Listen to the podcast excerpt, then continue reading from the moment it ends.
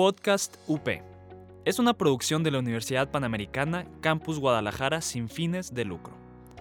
Los comentarios expresados en este programa son responsabilidad de sus conductores. Podcast UP. Estás escuchando Podcast UP. Encuéntranos en Facebook como Multimedia UP. Atrévete. Atrévete realmente a conocer tus derechos humanos. Esto, es Derechos sin Rodeos. Hola, bienvenidos otra vez a Derechos sin Rodeo. Mi nombre es Mariel Esquín. Y yo, José Alberto Maldonado. El día de hoy nos acompañan dos invitados muy especiales. Carlos Antoine Mora Carrillo es actuario por la Universidad Autónoma de Guadalajara, actualmente docente en Cumbres de Guadalajara y administrador general y socio en Berris El Cielo y socio en Apex Camp. También con nosotros Benjamín González Jiménez, quien es estudiante de Derecho en la Universidad Panamericana y actualmente trabaja en Óptima Administración Inmobiliaria. Bienvenidos chicos. Gracias. Muchas gracias, gracias por la invitación. Hola chicos, este programa va a tratar sobre la división de iglesia-estado y quisiera empezar con lo que hice con el artículo 24 constitucional, que dice que todo hombre es libre para profesar la creencia religiosa que más le agrade y que practican las ceremonias, devociones o actos de culto respectivo, siempre no, que no constituyan un delito o falta penados en la ley. El Congreso puede dictar leyes que establezcan o que prohíban religión alguna. Y también cabe destacar que están las leyes de reforma, las cuales se dieron con Juárez, y aquí existe una separación de iglesia-estado. ¿Ustedes cómo ven? ¿Creen que en el México actual existe una separación de iglesia-estado en la política, tal como están las cosas sucediendo? Te pregunto a ti primero, Benji, ¿cuál es tu opinión en base a esto? Es, me parece a mí que, que, en el sentido de, este, en el estricto derecho, pues hablando legalmente, creo que sí hay una separación iglesia-estado. Este, de hecho, como que hay hasta, hay que entender, el, el derecho es como el resultado histórico de un, pueblo. Y es por esto que hay hasta cierto como odio, ¿no? O sea, como que de la nada como que alguien muy religioso se mete a la política o alguien menciona a Dios y es como, hey, espérate, que esto es un estado laico y como que brincamos, ¿no? Porque, porque antes había, digo, la iglesia estaba metida hasta los dientes, ¿no? Creo que, creo que en el hecho sí tenemos en las cúpulas estas de poder, este, sí metidos a los grandes líderes religiosos del país, o sea, no se puede negar este, el poder político también que cargan los cardenales o el que carga, por ejemplo, el que tenía el líder de, la iglesia de, la luz del mundo o el poder político de los evangélicos, ¿no? que ya esto tienen su partido. Entonces, creo que la religión, pues, pues sí, sí juega un rol muy importante en la política mexicana. Y desde tu punto de vista, Antoine, ¿qué, qué piensas? Eh, yo creo también que hay una separación real. Eh, ojo, siendo claros de que la separación es iglesia y Estado. Eh, es decir, esto se da porque antes la iglesia tenía un poder sobre, sobre las decisiones legales del Estado. Cuando viene la separación iglesia-Estado, pues viene ese quitarle el poder a la iglesia, ¿no? que es muy diferente a la influencia religiosa en un político o incluso los derechos políticos de una persona de iglesia. ¿No? Creo que es lo que hay que diferenciar. Separación iglesia-estado, creo que sí existe, es decir, la iglesia no puede decirle al presidente lo que tiene que hacer, ahora que existe un poder este, de ciertos eh, eh, personajes de ciertas religiones, también hay, hay, que decirlo. A mi punto de vista, eso no afecta en sí la separación iglesia-estado, ¿no? sino es una influencia que existe.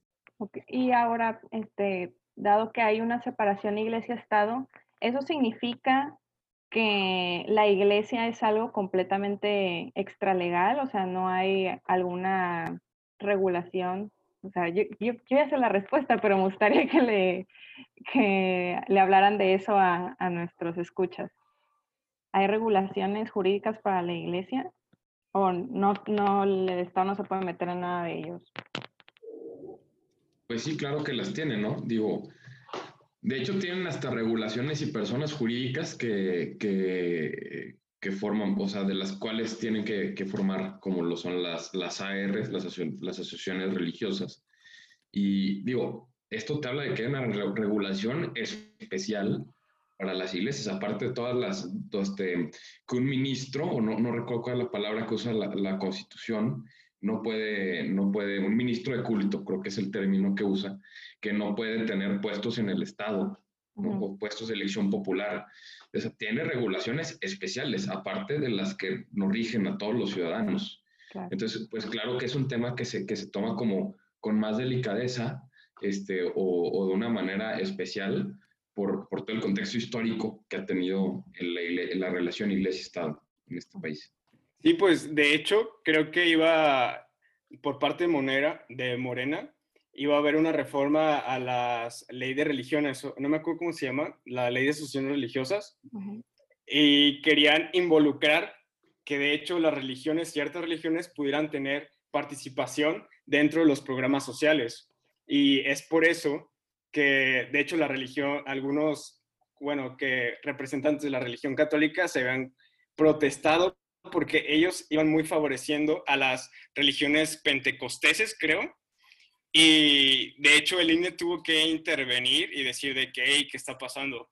Creo, creo que también alguien de la Secretaría de Trabajo, no recuerdo el nombre, pero se había manifestado de que no podemos darle como el gobierno del Estado es totalmente diferente y no tiene que dar aportaciones a, aquí a religiosos, porque el Estado es libre y soberano y no tiene que estar dando aportaciones a ciertos cultos. Sí, claro. Y bueno, ¿qué podrían decirme chicos de lo que acaba de aparecer ahorita en el INE? ¿Creen que es legal lo que rectificó el Tribunal Electoral sobre quitar el spot de AMLO a citar al Papa Francisco?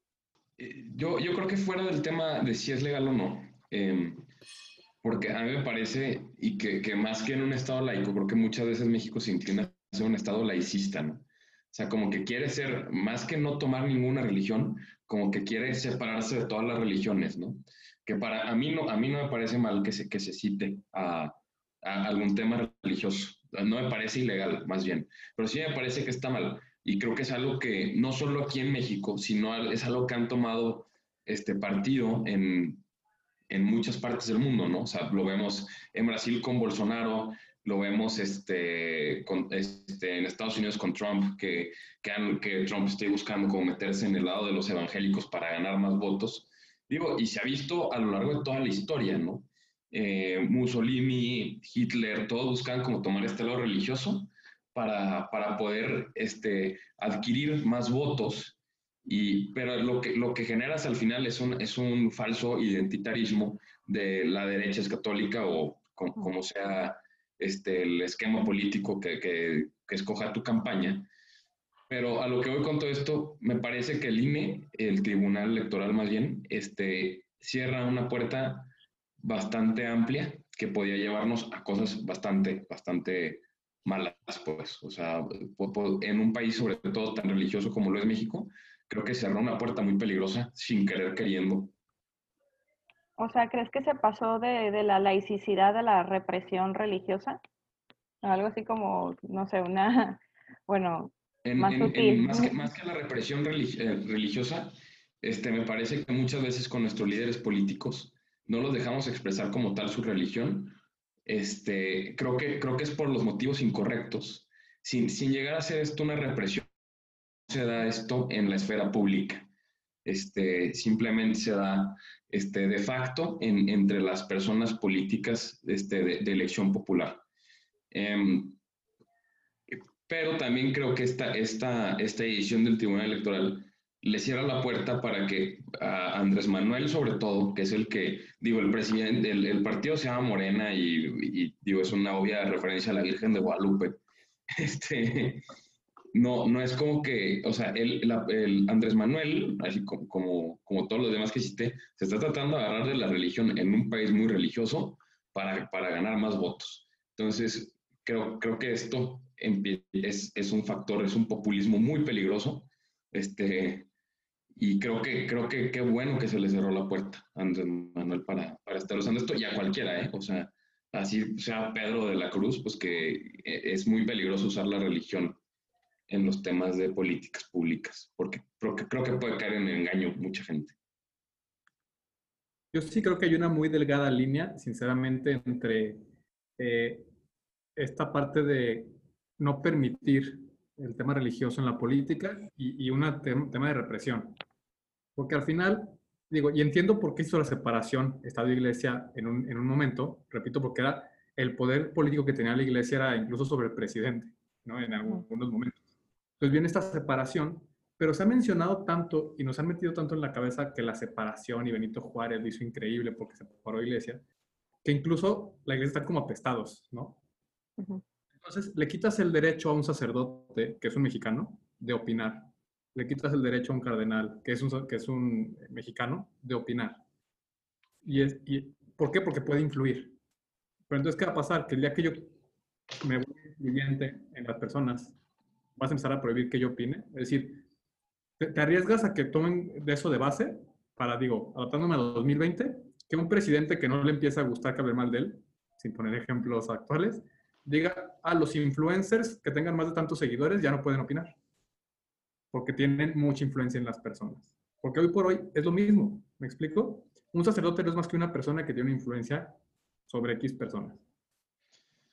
Eso eh, a mi punto de vista. Y al final es, qué ideologías prohíbes que puedan opinar y qué ideologías no. Entonces creo que hay una delgada línea entre la libertad de expresión y, la represión. Es decir, ¿cuál es la diferencia entre que un político venga aquí y cite a Gandhi o cite a eh, cualquier otro político, a, Benito, al mismo Benito Juárez, a que cite al Papa Francisco? Siempre estás utilizando la figura para manipular gente. Eso es la política. ¿Me explico? Si yo menciono a Benito Juárez, sé que, sé que los pueblos indígenas y los pueblos pobres, pues van a decir, ah, claro, Benito Juárez. Y si menciono a Papa Francisco, pues jalo a los, a, los católicos, ¿no? O hago las paces con los católicos. ¿Cuál es el criterio para decir prohíbo? Solo la religión me parece bastante eh, discriminativo, sinceramente. Este, pues yo creo que, yo creo que ahí sí hay un tema que es este, o sea, a diferencia de un influencer o de, o de, cualquier otra ideología o de cualquier otro líder político, este, que es em, que los sacerdotes, los ministros de las religiones, poniendo, por ejemplo, la religión católica, que creo que ahorita estamos como en el 73% de México es católico, este, estos son los que tienen más influencia, este, pero, por ejemplo, un sacerdote católico es ciudadano del Vaticano y le debe soberanía al líder de otro Estado, como lo es el Papa Francisco, que es el presidente del, o el líder de Estado del Vaticano. Entonces, desde ahí como que sí esto un poco, es un poco diferente.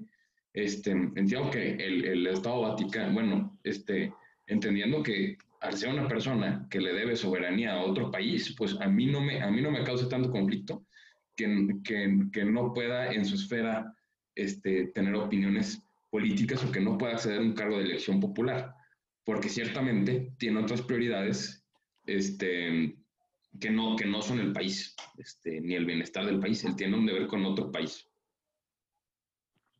Eh, aquí, o sea, entiendo bastante bien la posición de, de Benjamín, porque, o sea, Antoine decía de que hay una muy delgada línea, ¿no? Entre entre limitar la influencia de, la iglesia en el Estado y ya llegar a una opresión religiosa. O sea, yo creo que aquí, obviamente por contexto histórico del desarrollo de México, de cómo ha influido eh, la iglesia católica en la política mexicana a lo largo del tiempo, o sea, incluso todavía en el siglo XX se veía, este, o sea, creo que ese, esa carga histórica influye mucho en que sea la Iglesia Católica la que sea puesta en el ojo del huracán.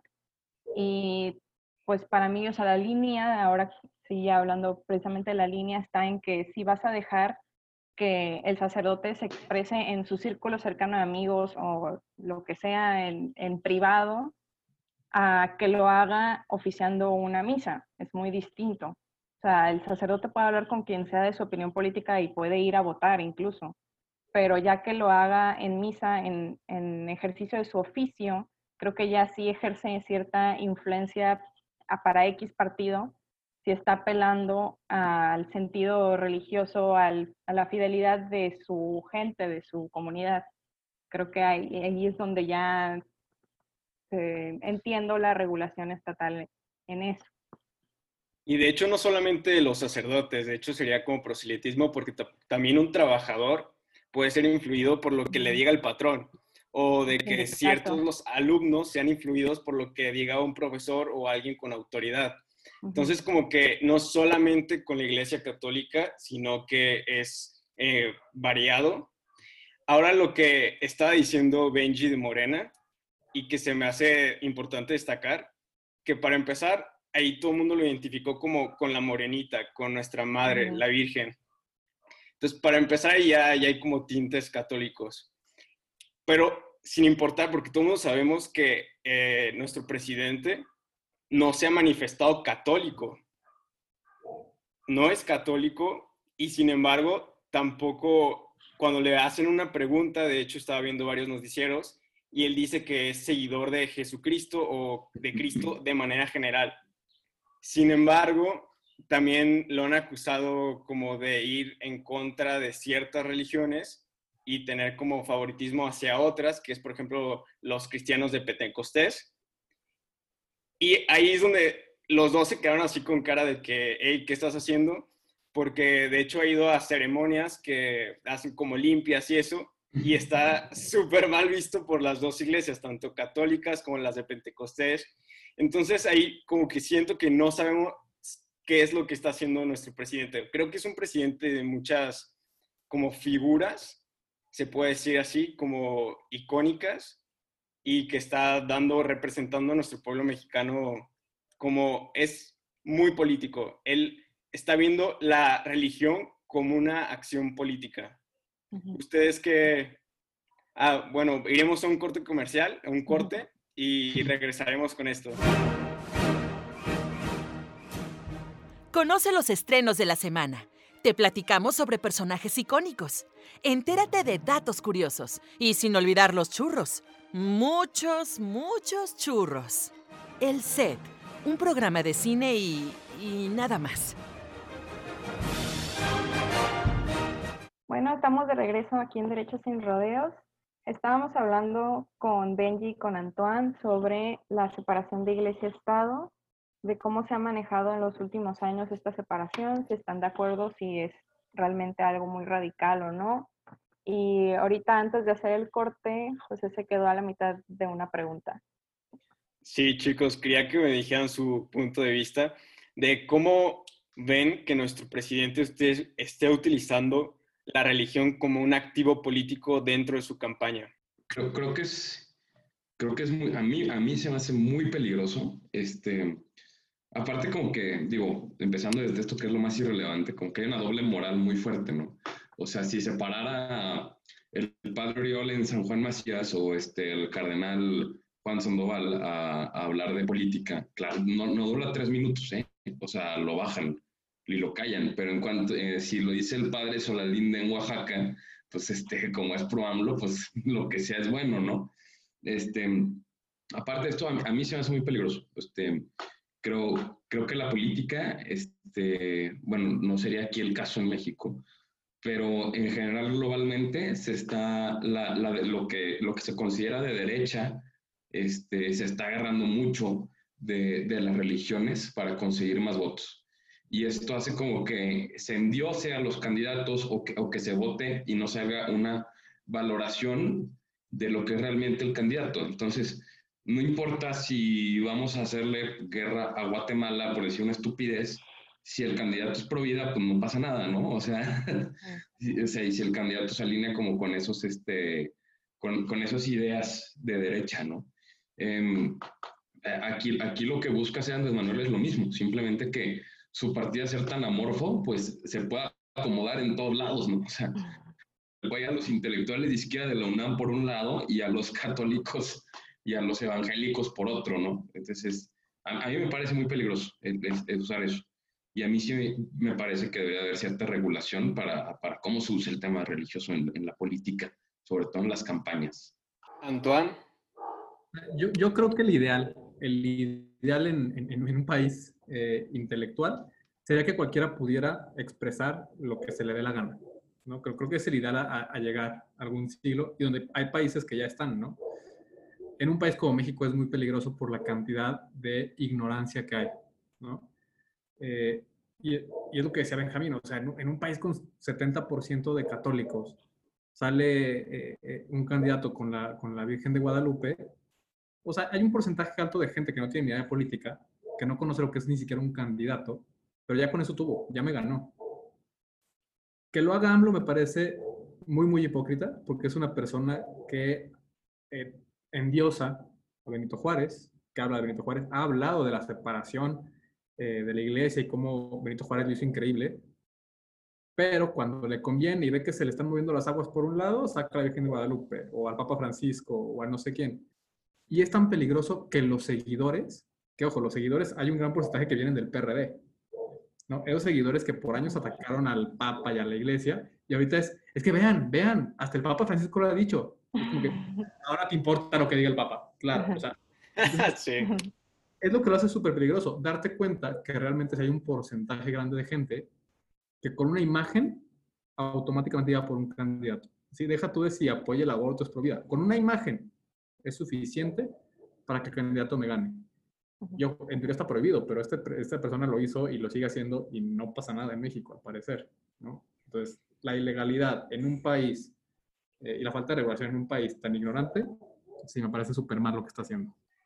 Sí, que es, también lo que decía Benjamín, bueno, que coinciden ahí los dos, como que realmente lo peligroso no es que esté regulado o no, sino que se regula cuando se da la gana. O sea, cuando estás en contra de mí, está prohibido. Separación iglesia-estado y está mal. Pero cuando vas a hablar bien de mí o cuando me va a dar votos o cuando va a ganar, gente, me va a ganar gente, pues está bien, porque lo hago yo, ¿no? Totalmente un arma política ahora sí, la religión. Sí, de hecho, lo importante que me cabe destacar es lo que acabas de decir tú, Antoine, de que estamos en un país donde hay mucha ignorancia, donde la gente no sabe escribir, pero incluso hay mucha ignorancia sobre la religión, de que dicen somos católicos, pero no conocen la religión católica. No o sea, creen que deben de alabar una imagen, pero no siguen los mandamientos de Dios, simplemente porque nacieron en cuna de que somos familia católica, pero desconocemos todo lo que dice la iglesia. Y también lo que estaban mencionando, por ejemplo, de lo que tú estabas mencionando, Benji, de que es una izquierda muy extraña, es una... Jamás se ha visto una izquierda que estuviera alabando tanto a la religión. Normalmente las izquierdas siempre van en contra de la religión, son antisistemas algunas. Y ahorita sí le funcionó y se está llevando a cabo. ¿Alguno de los tres quisiera mencionar como cuál fue el parteaguas que crean que por qué le está funcionando esta diferencia o cómo ha cambiado el paradigma también de la democracia aquí en México? Porque muchos creen que hay un parteaguas con lo que está haciendo AMLO, que hay involucrando como partidos, como satélites, se puede decir así, pero no exactamente así, sino que hay satélites que involucran la religión y eh, otras asociaciones civiles para darse, engrandecerse a sí mismo, como lo que están mencionando. Yo, eh, yo que llegamos a un punto donde la realidad es que no importa. Que no importa el partido, no importa los satélites. O sea, la estrategia de AMLO no es lo que está funcionando. Creo que llegamos a un punto en la política mexicana donde lo importante era un cambio. O sea, no importaba qué era. Eh, porque vienes de, eh, y sobre todo la gente más grande lo entiende más incluso que nosotros, ¿no? Pero vienes de 70 años de priismo, de robos, de pasarlo mal, votas por un cambio y aunque fue diferente, no fue suficiente. Y entonces hay gente que sigue en la pobreza desde, desde, desde, desde años, o sea, generación tras generación están en la pobreza, un porcentaje altísimo de gente. Llega una persona que les dice, les promete que él es diferente y actúa diferente. Entonces, él actúa mal. O sea, para una persona quizás formada, para nosotros, para una persona educada, actúa mal, pero actúa diferente. Para la persona pobre, ignorante, eso es suficiente. Y tú vas y se te ocurre a ti, como niño rico o candidato de partido rico, a decirles, es que con esta persona vas a ser pobre y va a estar como en Venezuela. Brother, estás diciendo eso a gente que tiene toda su vida viviendo como en Venezuela. No pueden estar peor. Le da igual. Voy a votar por AMLO. Y si te va mal, es que no me puede ir mal. O sea, no me puede ir peor. Entonces, creo que eso fue lo que AMLO atacó. Vio el mercado amplísimo, que a nadie le importa, y que es, que es, que es el problema en México, que a nadie le importa. Y él les dijo, ustedes me importan. No es cierto, pero si te fijas, no importa si AMLO mañana se pelea con Morena y funda un nuevo partido. No importan los satélites, no importa el partido. Es el mercado que él ya ganó y que es un mercado que él tiene eh, fijo, comprado. Este, yo, yo, creo que sí hay cierta influencia de los, de los partidos satélite. Este, sobre todo, digo, mm, aunque sea mínima, creo, creo que en las cumbres intelectuales, si es que existen en este país intelectualoides, este, creo, creo que la alianza con el PT, que es lo más de izquierda que hay en el país, o sea, es, un partido de ultra izquierda, este, le dio lo suficiente a los intelectuales para, para poder vender o para poder justificarse a sí mismo que, que, que Andrés Manuel era de izquierda. Y, el, y su alianza con el Partido Encuentro Social, que es lo más de derecha que hay, o sea, está todavía más al extremo que, el, que, que Acción Nacional, que el PAN, este, le dio lo suficiente a los, a, a los religiosos para decir, ok, no hay, no hay, bronca, ¿no? O sea, no era un miedo, o sea, no era, igual y el PRD a cierta gente le causaba un poco más aversión, ¿no? este, a, la, a, la, gente más como de la generación más o menos de, de, de de, unas personas entre 40 y 60 años, que era cuando la, la educación estaba ideologizadísima en las universidades públicas, que sigue siendo, pero no lo es tanto. Este, creo, que, creo que esto les, les dio mucha calma, ¿no? O sea, el, el decir, ah, ok, no, no es tan de izquierda, no es comunista, este, o, o, al revés, ¿no? O sea, como que se, se dividió mucho, o sí, sí es, sí es de ultra izquierda, entonces sí puedo votar por él. Creo que, creo que en cierto, si hubo, si hubo este pacto que hubo como entre, entre o laicismo total juarista uh, o este, que el partido se llame Morena, creo, creo, que sí, creo que sí, la de verdad, unos 3 que 4 de los 38 puntos con los que ganó. Oigan, ¿y qué piensan eh, sobre lo que decía lo que decías tú, Antoine, al principio, de que realmente no hay una división tal cual eh, total de iglesia-estado, porque al fin y al cabo tú no puedes separar la iglesia de la persona, tú no puedes separar la iglesia del juez que va de la Suprema Corte que va a decidir sobre la legalidad o no del aborto, tú no puedes separar sobre la religión de los legisladores, pero creo que también ahorita como que está habiendo un cambio también en eso. No sé si está llegando más gente que se está pudiendo separar de su religión o gente de plano atea, no sé, que, que es como que ya se está viendo un, un cambio más de que de verdad ya estamos siendo un estado laico al parecer, creo. ¿O qué opinan ustedes? A mi percepción, o sea, el tema del estado laico, como lo quiere vender México de que en la política no hay influencia religiosa, o sea, es, es una utopía. Porque al final, digo, tomamos, digo, la iglesia sí está fuera de, de, la política, la religión como tal es lo que yo creo que no. Entonces, si yo cambio la terminología, digo creencia, ¿no? La creencia es parte de la persona. Porque es imposible que yo no me vea, o cualquier persona que llegue a un puesto en una empresa, profesor, eh, política, que no me veo influenciado por lo que creo. El tema es que hemos, hemos por el poder que tuvo la Iglesia Católica, como ya lo mencionaste tú eh, el, el spot pasado, ¿no? que tenemos una versión a la Iglesia. Pero llega una persona abortista. ¿sí? Él tiene una creencia de que el aborto está bien. Y eso es la democracia. Cuando mucha gente de la comunidad dice, o la mayoría, él me representa, representa nuestra creencia, él llega. ¿Sí? Por años que ha pasado en México, que claro, como somos 70% católicos, por años ha estado lleno de gente católica. ¿Por qué? Porque es la mayoría de la creencia y no es que esté mal, es la realidad del país en sus etapas. Hoy hay más diversidad en el pueblo, por supuesto que está llegando más diversidad. Es bueno que haya diversidad en el Congreso, en la política, pero todas las personas ahí obligatoriamente vienen influenciados por una creencia. Y la realidad es que es por lo que nosotros votamos, por la creencia de la persona. Exacto. Sí, al fin y al cabo, o sea, somos 70% de católicos, pero no quieres ver ni un católico en el Congreso, pues no se puede, ¿no? Por Exacto. estadística simple no se puede. Y ojo, sí creo que hay que hacer una separación, es decir, alguna vez alguien me lo dijo y me gustó, que decía, un gobernante tiene que, o sea, un gobernante católico tiene que gobernar con Dios en el corazón, pero con la mano en la Constitución. O sea, es decir, tienes que ver por todos. Y eso es para pa, cualquier ideología, ¿no? Soy católico, pero no puedo simplemente gobernar para católicos. Tengo que ver por los ateos, por los evangelistas, por los judíos, y no puedo llegar a imponer el catolicismo como regla de vida. Pero de eso a que no influya mi forma de gobierno, sí creo que es imposible. Pues chicos, pues muchas gracias por asistir a este podcast y darnos su punto de vista. Estamos muy agradecidos y creo que queda una reflexión más para la audiencia y que ellos tengan su perspectiva. Y gracias por brindarnos de, pues, de todos sus conocimientos. Y atreverse a hablar de temas tan polémicos. Sí, que casi nadie lo hace. ¿eh?